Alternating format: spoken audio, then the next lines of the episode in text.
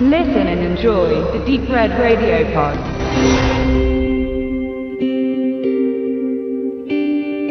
Genau, der Side Effects wird am 25. April bei uns in den Kinos starten, ungefähr 105 Minuten laufen und ja, ich habe auch wieder Budget 30 Millionen gefunden, nagelt mich bisher nicht fest. Er hat auch bisher schon ähnliches wieder eingespielt ähm, von Regisseur und er filmt ja immer selber Kameramann und schneidet das dann auch noch selbst. Steven Soderbergh, von dem ihr sicher äh, schon den einen oder anderen Film der Oceans-Reihe gesehen habt oder die beiden Shade-Teile Traffic, Erin Brockovich, Out of Sight.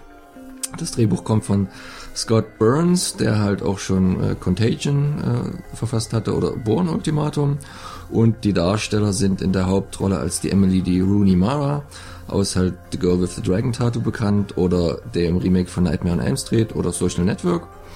Äh, die männliche Hauptrolle Dr. Banks, äh, gespielt von Jude Law, der ja auch schon zum Beispiel mit äh, Soderbergh in Contagion zusammengearbeitet hatte oder auch andere Filme wie Der talentierte Mr. Ripley, Existence, die beiden Sherlock Holmes Filme und Artificial Intelligence, Intelligence äh, im Bereich des Genres gemacht hat als, ähm, naja, kann man das so sagen, als seine Kollegin, sage ich jetzt mal vorsichtig, die Catherine Zeta-Jones als Dr. Siebert verlockende Falle, Chicago, Traffic, Maske des Zorro, um nur eine zu nennen und so ein bisschen am Rand, der ja auch schon wahrscheinlich ein gern genommener, gern genommenes Vehikel vom Soderbergh geworden ist, äh, der Channing, Channing Tatum als Martin, zusammengearbeitet schon in Magic Mike oder Haywire, vorher halt Filme der Ader der 9. Legion oder momentan auch im Kino mit G.I.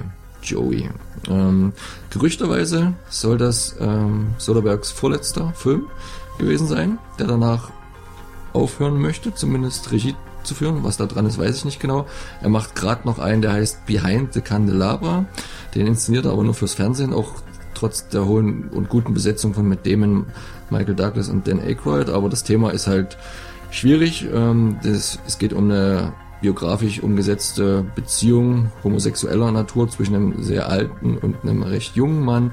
Und das hat er wohl in den USA für Kinoauswertung nicht finanziert bekommen, bis heute noch nicht.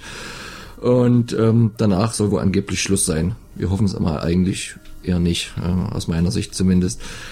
Wie für den Film hat ähm, der Scott Burns, der Drehbuchautor, vor zehn Jahren schon mit der Recherche angefangen, während er für seine für seine Arztserie ähm, gearbeitet hat, hat er dann in der Abteilung des New Yorker Bellevue Hospitals in der psychiatrischen recherchiert, ähm, weil er durch eine Reportage aufmerksam geworden war, wie das so läuft in der Pharmabranche ähm, und äh, diese ganze Manie mit den ähm, Antidepressiva und dass das dann mittlerweile in Staaten auch so zum Lifestyle dazugehört und die Psychiater alle verschreiben und die Leute natürlich auch alles gerne schlucken und es fast schon zum guten Ton gehört. Und daraus hat sich dann halt die, diese Idee fürs Drehbuch entsponnen, äh, wo jetzt ein sehr schicker Thriller entstanden ist, ähm, der halt diese Antidepressiva in den Mittelpunkt stellt und ähm, der entstand an ganz vielen Originalschauplätzen. Das ist ja auch so eine Sache von Soderbergh, der sagt, ich will da nicht im Studio drehen, ich will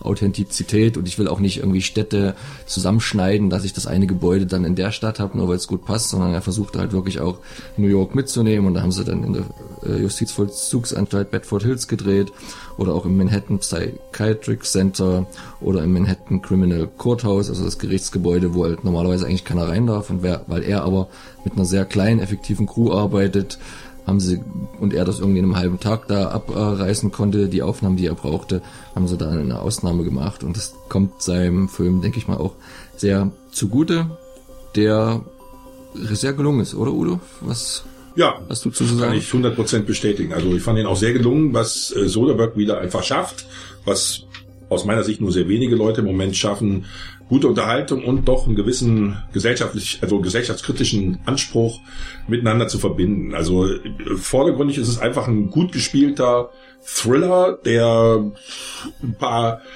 Plotwechsel hat, der nicht wirklich voraussehbar ist. Das ist ja schon mal die eine Qualität. Und auf der anderen Seite ist einfach dieser Spiel mit dieser na, ich sag mal noch, doch hauptsächlich amerikanischen Vorliebe, jede Art von unglücklich sein mit Tabletten sozusagen entgegenzuwirken, das nimmt er damit komplett aufs Korn. Ich würde sagen, das ist in Europa, Deutschland noch nicht so stark wie dort, aber dort scheint es so selbstverständlich zu sein, dass er damit auch die ganze Story aufbauen kann, was sicherlich auch hier funktionieren wird.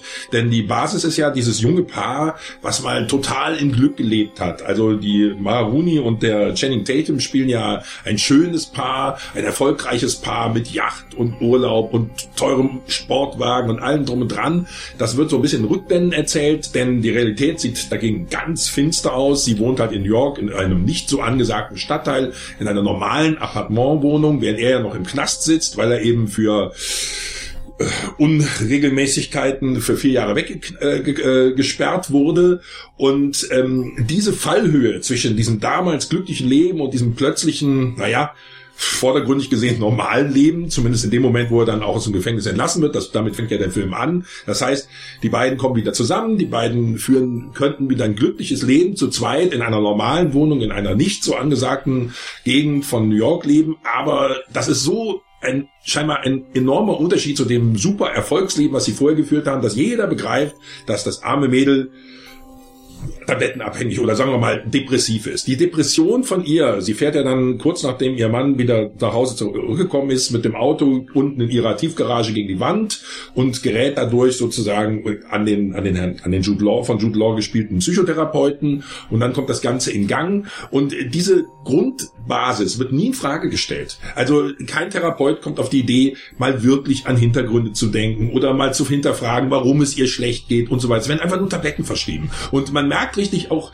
in ihrem Freundeskreis, in ihrem Kollegenkreis, ist das ganz normal. Ach, dir geht schlecht. Ja, da habe ich damals auch diese Tablette bekommen. Ja, da ging es mir ganz mies, da habe ich die Tablette bekommen. Und darauf baut der gesamte Thriller von Soderbergh auf. Und das ist nicht vordergründig, das ist so wie, das spielt einfach immer mit, aber es ist letztlich entscheidend für die Wirkung des Films. Denn dadurch, dass man diese Voraussetzungen, ach, mir geht's schlecht, also nehme ich dagegen Psychopharmaka, die ist, die die ist so, die ist quasi die, die notwendige Basis des Funktionierens des Films. Und dadurch gelingt es Soderbergh auf der einen Seite einen Thriller zu erzählen, der sich eben, wie ich schon am Anfang sagte, spannend entwickelte und gleichzeitig diese gesellschaftliche, ich sage mal, Einstellung zu, ja, zu kritisieren, aber ohne da mit irgendeinem Zeigefinger oder sonst was rumzuwedeln. Und das finde ich sehr angenehm und von mir bekommt der Film auch 8, 8,5 Punkte von 10. Genau, ähm, ich wollte mich da anschließen. Das Einzige, was ich vielleicht etwas negativ fand, dass die anfängliche Kritik an dem System, an dem Pharmasystem und das wie die Ärzte, oh, ich habe da mal eine Studie, willst du nicht mal da ein paar Patienten damit reinstecken, kriegst bezahlt, kannst es kostenlos verschreiben und na klar und alles, das ist am Anfang auf einem sehr hohen Niveau und das äh, verliert sich förmlich im zweiten Teil in der privaten Geschichte, die, wo dann die Story runtergebrochen wird auf diese normale, in Anführungsstrichen, Thriller-Ebene, wo man am Ende fast vergessen hat, was eigentlich der Ausgangspunkt war, wo mir dann die Kritik etwas verloren geht. Aber das ist wie, wie der Jammern auf sehr hohem Niveau.